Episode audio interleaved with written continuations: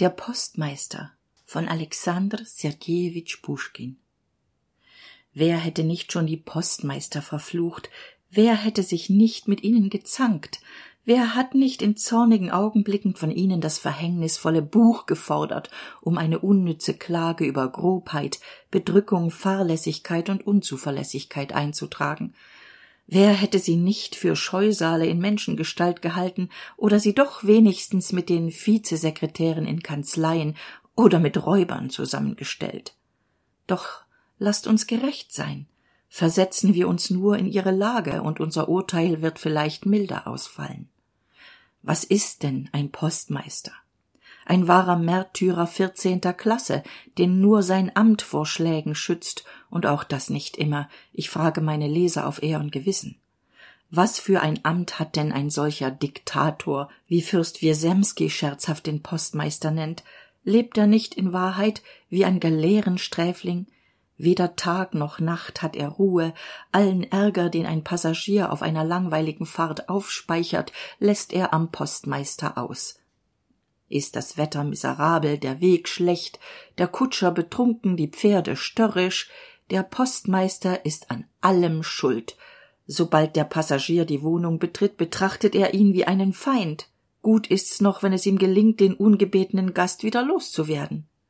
Aber wenn es keine Pferde gibt, Gott, welche Schimpfwörter, welche Drohungen fallen da aufs Haupt des armen Postmeisters, in Schmutz und Regen muss er auf den Höfen herumrennen, in Sturm und Frost geht er in seine Stube, um nur einige Minuten von dem Geschimpfe und den Rippenstößen des Passagiers auszuruhen. Es kommt ein General, der zitternde Postmeister gibt ihm die beiden letzten drei Gespanne mit den Kurierpferden. Ohne zu danken fährt der General ab. Fünf Minuten später, es klingelt schon wieder, und ein Feldjäger wirft seinen Fahrbefehl auf den Tisch. Über das alles wollen wir gerecht urteilen, und statt mit Zorn wird sich unser Herz mit Mitleid füllen. Zwanzig Jahre lang habe ich Russland nach allen Richtungen durchzogen, Fast alle Poststraßen sind mir bekannt, ich kenne einige Generationen von Postkutschern, beinahe alle Postmeister habe ich persönlich gesehen, und nur wenige mögen es sein, mit denen ich nicht zu tun hatte. Im Mai des Jahres 1816 reiste ich gerade durch das Gouvernement N auf einer Poststraße, die nicht mehr existiert. Ich bekleidete damals nur ein unbedeutendes Amt, reiste mit der Post und bezahlte für zwei. Darum machte auch der Postmeister nicht viel Umstände mit mir, und oft musste ich mit Gewalt erkämpfen, was mir von Rechts wegen zustand. Ich war damals noch jung und lustig und nicht wenig erzürnt auf den gemeinen und unverschämten Postmeister, wenn er die Pferde, die eigentlich für mich bestimmt waren, vor den Wagen eines Beamten spannte, der einen höheren Rang hatte. Genauso konnte ich mich lange Zeit nicht damit abfinden, dass bei den Mahlzeiten beim Gouverneur der Bediente dem Range nach vorlegte. Jetzt scheint mir beides in Ordnung zu sein. Wie würde es um uns stehen, wenn statt der vernünftigen Regel der Rang ehre den Rang eine andere eingeführt würde, etwa der Verstand ehre den Verstand? Was für Streitigkeiten würden da entstehen, und bei wem sollten die Bediensteten anfangen, das Essen zu servieren? Doch ich will meine Erzählung beginnen. Es war ein heißer Tag. Drei Werst von der Station fielen einzelne Tröpfchen, und alsbald durchnäßte mich ein Platzregen durch und durch. Bei der Ankunft an der Station war es daher meine erste Sorge, mich so rasch als möglich umzukleiden und dann Tee zu verlangen. He, Dunja, rief der Postmeister, setze den Teekessel auf und hole Rahm. Auf dieses Wort erschien ein Mädchen von vierzehn Jahren und trat in den Flur. Ich staunte über ihre Schönheit. Ist das Ihre Tochter? fragte ich den Postmeister. Jawohl, antwortete er selbstgefällig und wie sie verständig ist und so rasch ganz die verstorbene Mutter. Darauf schrieb er meinen Pass ab. Ich besah mir indes die Bilder, welche die Wand der Behausung schmückten. Sie stellten die Geschichte vom verlorenen Sohn dar. Auf dem ersten entlässt ein ehrwürdiger Greis in Schlafrock und Schlafmütze den ungestümen Jüngling, der eiligst den Segen und einen Sack voll Geld dahin nimmt. Auf dem zweiten ist in grellen Farben das liederliche Leben des Jünglings geschildert er sitzt an einem tische umgeben von falschen freunden und schamlosen weibern weiter hütet der jüngling nachdem er sein gut verpraßte die schweine er ist in lumpen gehüllt und teilt mit den tieren das futter auf seinem Gesicht ist tiefe Trauer und Reue ausgeprägt. Endlich wird die Rückkehr zum Vater dargestellt. Der gute Greis eilt ihm in demselben Schlafrock und derselben Schlafmütze entgegen. Der verlorene Sohn liegt vor ihm auf den Knien, in einiger Entfernung schlachtet der Koch das gemästete Kalb, und der ältere Bruder fragt die Diener nach dem Grunde dieser Freude. Unter jedem Bilde las ich passende deutsche Verse. Das alles blieb fest in meinem Gedächtnis, auch die Blumentöpfe mit den Balsaminen und das Bett mit der bunten Gardine und alle übrigen Gegenstände auch. Noch sehe ich den Wirt, als wenn es heute wäre, einen Mann von fünfzig Jahren, frisch und gesund, mit einem langen grünen Rock bekleidet, auf dem drei Medaillen an verblichenen Bändern pranken. Ich hatte noch keine Zeit gehabt, den Kutscher zu bezahlen, als Dunja schon mit der Teemaschine hereintrat. Beim zweiten Blick bereits merkte die kleine Kokette, welchen Eindruck sie auf mich gemacht hatte. Sie schlug die großen blauen Augen nieder und unterhielt sich mit mir. Sie antwortete ohne jede Schüchternheit wie ein Mädchen, das schon die große Welt gesehen hat. Dem Vater gab ich ein Glas Punsch, ihr reichte ich eine Tasse Tee und wir sprachen so vertraulich zusammen, als ob wir schon eine Ewigkeit miteinander bekannt wären. Die pferde standen bereit obschon ich nicht eben große lust hatte abzureisen. Endlich aber nahm ich doch abschied. Der vater wünschte eine glückliche reise die tochter begleitete mich bis an den wagen im hausflur blieb ich stehen und bat sie um einen kuß dunja willigte ein. Ich habe schon manchen kuß gegeben aber keiner ließ in mir eine so lange und so angenehme erinnerung zurück. Mehrere jahre vergingen. Umstände führten mich auf dieselbe straße an denselben ort. Ich gedachte der tochter des postmeisters und freute mich schon im voraus sie wiederzusehen. Doch dachte ich wieder der alte ist vielleicht versetzt worden die tochter ist verheiratet bisweilen dachte ich auch einer von ihnen kann ja gestorben sein. Mit banger ahnung näherte ich mich der station. Die pferde hielten am posthause ich ging in die stube da sah ich wieder die bilder vom verlorenen sohne. Tisch und bett standen noch auf demselben platz. Aber am fenster waren keine blumen mehr. Alles umher war veraltet und vernachlässigt. Der postmeister in einen schafpelz gehüllt lag da und schlief. Meine ankunft weckte ihn er stand auf ja es war wirklich simeo wöhrig aber wie sehr war er gealtert. Während er dasaß und meinen paß abschrieb schaute ich auf sein graues haar sein mit tiefen furchen durchzogenes gesicht das seit langem kein rasiermesser mehr gesehen hatte den gebeugten rücken. Und ich konnte mich nicht genug wundern wie drei vier jahre einen rüstigen mann in einen schwachen greis umgewandelt hatten. Kennst du mich nicht? fragte ich ihn. Wir sind ja alte bekannte das ist möglich entgegnete er düster. Es geht ja hier eine belebte poststraße vorüber. Ist denn deine dunja noch gesund? fragte ich weiter. Die züge des greises veränderten sich. Ach gott weiß antwortete er. Also ist sie verheiratet sagte ich. Der alte tat als hätte er meine frage gar nicht gehört und las murmelnd meinen paß weiter. Ich fragte nicht mehr und ließ die teemaschine aufsetzen neugier peinigte mich und ich hoffte der punsch werde die zunge des alten schon lösen. Ich irrte mich nicht. Der alte schlug das glas nicht aus. Merklich heiterte der rum seine düstere miene auf. Schon beim zweiten glase wurde er gesprächiger. Er sann nach stellte sich als ob er mich kenne und ich erfuhr von ihm eine geschichte die mich damals tief bewegte. Sie kannten ja alle meine dunja begann er. Wer sollte sie auch nicht gekannt haben? Ach dunja dunja. Was war es für ein mädchen? Wer hier nur immer durchfuhr jeder lobte sie niemand tadelte sie. Durchreisende damen schenkten ihr bald ein taschentuch bald ohrringe. Die herren hielten absichtlich an um hier mittag oder abendessen zu nehmen in wahrheit aber nur um sie länger zu sehen. Und wenn ein herr auch noch so zornig war in ihrer nähe wurde er still und sprach freundlich mit ihr. Sie mögen es glauben oder nicht mein herr aber kuriere und feldjäger plauderten oft halbe stunden lang mit ihr. Sie besorgte den haushalt räumte alles auf und kam mit allem zurecht. Auch ich alter narr ich konnte mich an ihr nicht satt sehen. Ich konnte mich nicht genug über sie freuen. Habe ich meine dunja nicht geliebt? Habe ich mein kind nicht gut behandelt? Hatte sie es nicht gut bei mir? Aber nein vor aller not kann man sich nicht hüten. Dem schicksal kann niemand entgehen hier fing er nun an mir sein leid ausführlicher zu erzählen. Vor drei jahren an einem winterabend war es gewesen als der postmeister gerade ein neues postbuch liniierte und seine tochter sich ein neues kleid nähte. Da hielt ein dreigespann und ein passagier stieg aus mit einer tscherkessenmütze und einem militärmantel. Er trat in die stube und verlangte pferde. Alle pferde waren auswärts fast hätte bei dieser nachricht der passagier seine peitsche erhoben doch dunja solche szenen gewohnt trat heran und wendete sich sanft an den passagier mit der frage wollen sie nicht etwas essen? Dunjas erscheinung wirkte wie gewöhnlich. Der zorn des passagiers legte sich er beschloss auf die pferde zu warten und bestellte abendbrot. Er nahm die durchnäßte wollene mütze ab zog den mantel aus und ein schlanker junger husar stand da mit schwarzem schnurrbärtchen.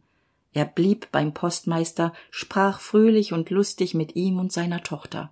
Das abendessen wurde aufgetragen unterdessen kamen die pferde an und der postmeister befahl sie nicht erst zu füttern sondern gleich an den wagen des passagiers zu spannen. Als er aber zurückkam da lag der junge mann fast besinnungslos auf der bank es war ihm übel geworden. Er hatte kopfschmerzen und konnte in solcher lage unmöglich seine reise fortsetzen. Was war da zu tun?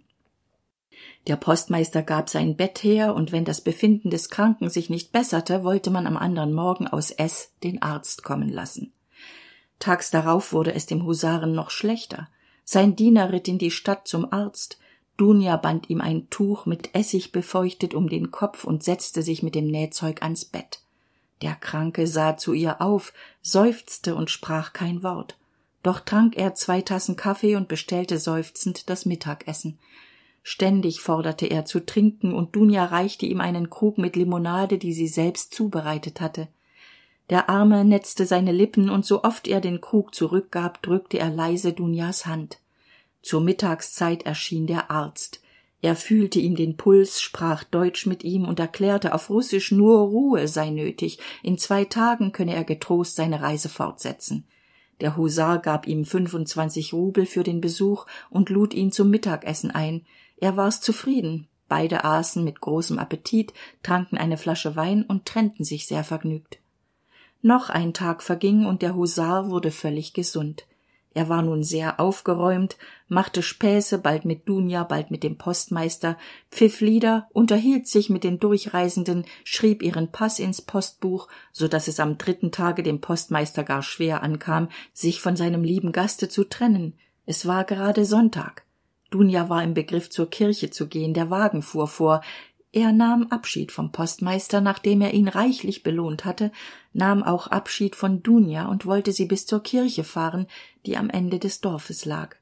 Dunja aber zögerte. Warum fürchtest du dich? fragte der vater. Der herr ist ja kein wolf der dich auffressen könnte. Fahre immerhin bis zur kirche. Dunja setzte sich in den wagen neben den husaren der bedienstete sprang hinten auf der kutscher pfiff und die pferde eilten davon der arme postmeister konnte nicht begreifen dass er es selbst dunja erlaubt hatte mit dem husaren zu fahren. Keine halbe stunde verging und sein herz wurde unruhig. Die angst stieg er ging zur kirche. Dort sah er wie die leute schon wieder auseinandergingen aber dunja war weder am zaune noch am eingang der kirche. Er betrat das gotteshaus der priester kam hinter dem altar hervor der küster löschte die kerzen zwei alte frauen beteten noch in einer ecke aber dunja war nicht zu sehen. Der arme vater fragte den küster ob seine tochter beim gottesdienst gewesen sei. Der verneinte. In einer peinlichen lage begab sich der postmeister wieder nach hause nur eine hoffnung blieb ihm noch. Vielleicht dachte er hat dunja im jugendlichen leichtsinn lust bekommen bis zur nächsten station mitzufahren wo ihre pate wohnte. In einem schrecklichen seelenzustand erwartete er die rückkehr des gespannes mit dem er sie entlassen hatte. Endlich am abend kam der kutscher etwas berauscht mit der schreckensnachricht zurück. Dunja ist mit dem husaren von der anderen station weitergereist. Das unglück des greises war groß er legte sich alsbald ins bett in dem am vorigen tage der junge betrüger gelegen hatte. Jetzt als er sich alle ereignisse aneinanderreihte sah er nur zu gut ein dass die krankheit nur vorgeschützt war. Er verfiel in ein schreckliches nervenfieber. Man brachte ihn nach s und sein posten wurde inzwischen von einem anderen versehen derselbe arzt der den kranken besucht hatte kurierte ihn und er versicherte dem postmeister der junge mann sei ganz gesund gewesen und habe ihm schon damals das boshafte vorhaben verraten doch habe er aus furcht vor der peitsche geschwiegen. Mochte nun auch der deutsche die wahrheit sagen oder nur damit prahlen wollen genug trösten konnte er den armen kranken nicht im geringsten kaum war er wieder gesund so bat er um urlaub auf zwei monate und ohne jemandem von seinem vorhaben etwas zu sagen machte er sich zu fuß auf den weg um seine tochter zu suchen. Aus dem passe wusste er dass der rittmeister minski von smolensk nach petersburg reiste.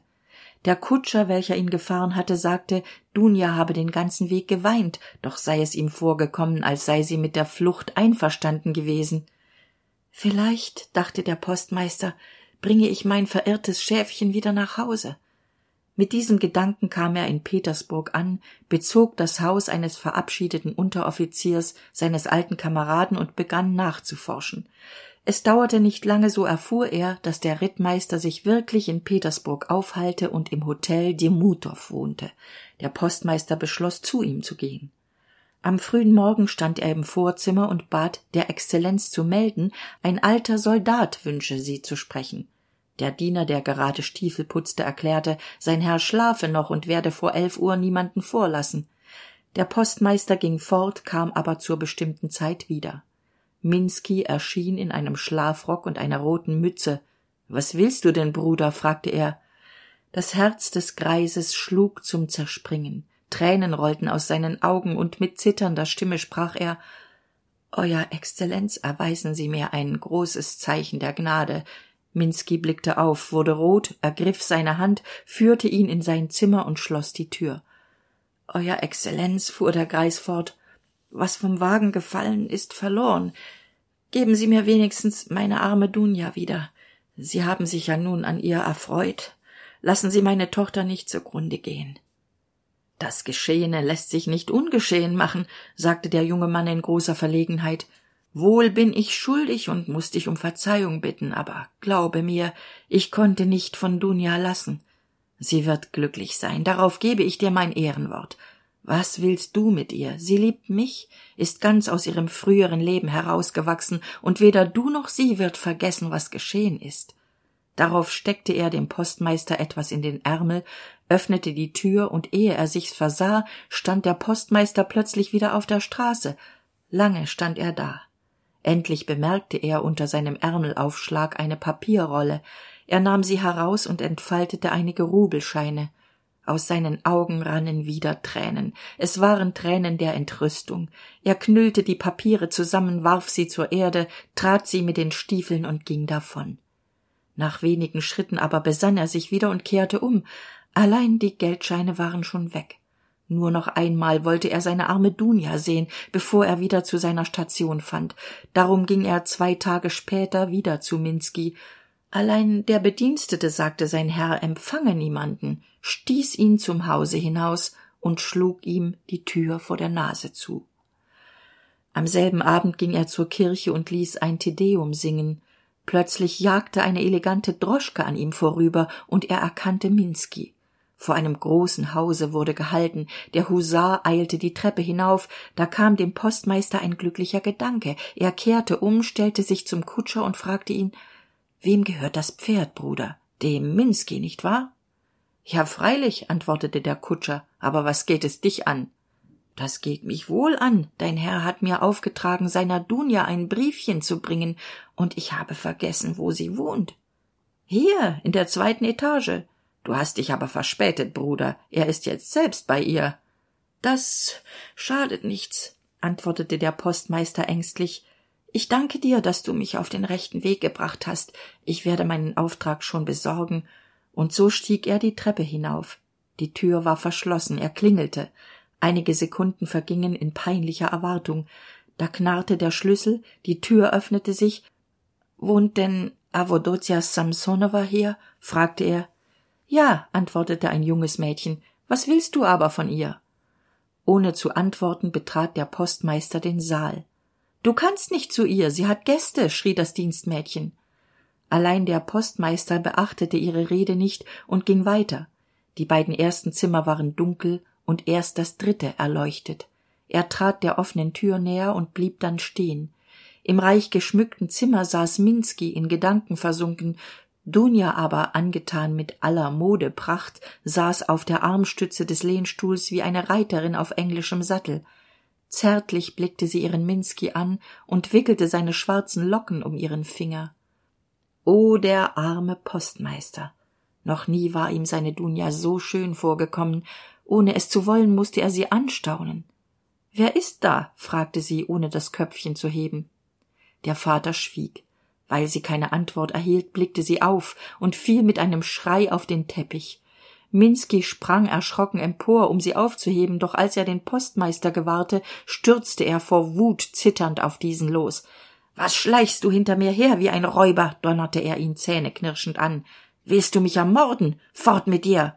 Und mit nerviger faust ergriff er den greis und stieß ihn die treppe hinab. Der alte kam in sein quartier der freund riet ihm zu klagen allein das wollte er nicht. Zwei tage später reiste er von petersburg ab und versah seinen posten auf der station wie vorher. Es ist jetzt schon das dritte jahr schloss er dass ich ohne dunja lebe und man hört und sieht nichts von ihr. Gott mag wissen ob sie noch lebt oder tot ist. Das ist nichts neues. Sie ist nicht die erste und nicht die letzte die ein durchreisender lump verführte und dann verließ in petersburg gibt es ja viele solcher törinnen. Heute in samt und seide und morgen kehren sie die straßen in tiefster armut. Wenn ich bisweilen daran denke dass auch meiner dunja ein solches los zugefallen ist dann wünsche ich mir freilich lieber den tod wenn dieser wunsch auch eine sünde ist. Das war die geschichte meines freundes. Eine geschichte die mehr als einmal durch tränen unterbrochen wurde die er mit dem rockzipfel abtrocknete wenn auch diese tränen zum teil durch den punsch entstanden waren denn er hatte fünf gläser getrunken so rührten sie doch stark mein herz und nach der trennung konnte ich den armen postmeister gar lange nicht vergessen und lange zeit dachte ich an dunja. Erst neulich als ich wieder durch das dorf fuhr erinnerte ich mich seiner. Ich erfuhr dass jene station nicht mehr existierte. Auf meine frage ob der alte postmeister noch am leben sei konnte mir niemand antwort geben so beschloss ich die bekannte gegend zu besuchen. Ich nahm die pferde und fuhr nach dem dorf. Es war im herbst graue wolken bedeckten den himmel. Ein kalter wind wehte über die kahlen felder und blies rote und gelbe blätter von den bäumen. Die sonne ging gerade unter als ich ins dorf kam. Am posthaus machte ich halt. Eine beleibte frau erschien im flur wo dunja mich einst küsste und auf meine frage nach dem alten postmeister entgegnete sie er sei schon ein jahr tot in seinem hause aber habe sich ein bierbrauer angesiedelt und sie sei dessen frau. Die vergebliche fahrt für sieben rubel reute mich. Woran ist er gestorben? fragte ich die frau. Er hat sich zu tode getrunken war die antwort. Wo liegt er begraben? Hinter dem zaune neben seiner hausfrau. Kann mich jemand an sein grab führen? Warum nicht? He johann hör doch auf dich mit der katze herumzuschleppen führe den herrn da zum kirchhof und zeig ihm das grab des postmeisters. Bei diesen worten kam ein zerlumpter rothaariger junge herbei und führte mich zum friedhof. Hast du den verstorbenen gekannt? fragte ich ihn auf dem wege. Warum sollte ich ihn nicht gekannt haben? Er hat mir ja gezeigt wie man pfeifen schneidet. Gott gebe ihm frieden. Wenn er aus der schenke kam liefen wir hinter ihm her und schrien großväterchen großväterchen nüsse und er teilte sie unter uns. Immer spielte er mit uns. Denken denn die reisenden noch an ihn? Jetzt kommen nur wenige hier vorbei. Bisweilen fährt ein gerichtsassessor hierher aber der kümmert sich nicht um die toten. Diesen sommer kam eine dame vorüber. Sie erkundigte sich nach ihm und besuchte sein grab. Wer war die dame? fragte ich neugierig eine schöne dame antwortete der junge. Sie fuhr in einem wagen mit sechs pferden hatte drei kleine herrchen bei sich eine amme und einen schwarzen hund. Und als man ihr sagte dass der alte postmeister gestorben sei weinte sie und sprach zu den kindern bleibt ruhig ich will auf den kirchhof gehen. Ich bot mich zum führer an aber sie sagte ich kenne den weg schon und gab mir fünf silberkopeken. Die gute dame. Wir langten auf dem kirchhofe an. Es war ein öder platz mit hölzernen kreuzen. In meinem ganzen leben hatte ich nie einen so traurigen kirchhof gesehen. Hier ist sein grab sagte der junge und sprang auf einen sandhügel in dem ein schwarzes kreuz mit einem eisernen heiligenbild eingegraben war. Und die dame war auch hier? fragte ich. Ja sagte johann. Ich betrachtete sie aus der ferne. Sie hat sich hier niedergeworfen und blieb eine zeit lang liegen dann ging sie ins dorf zurück rief den priester gab ihm geld und mir fünf silberkopeken. Eine nette dame. Auch ich gab dem jungen fünf kopeken. Und die fahrt reute mich nun nicht mehr. Auch nicht die sieben rubel die sie gekostet hatte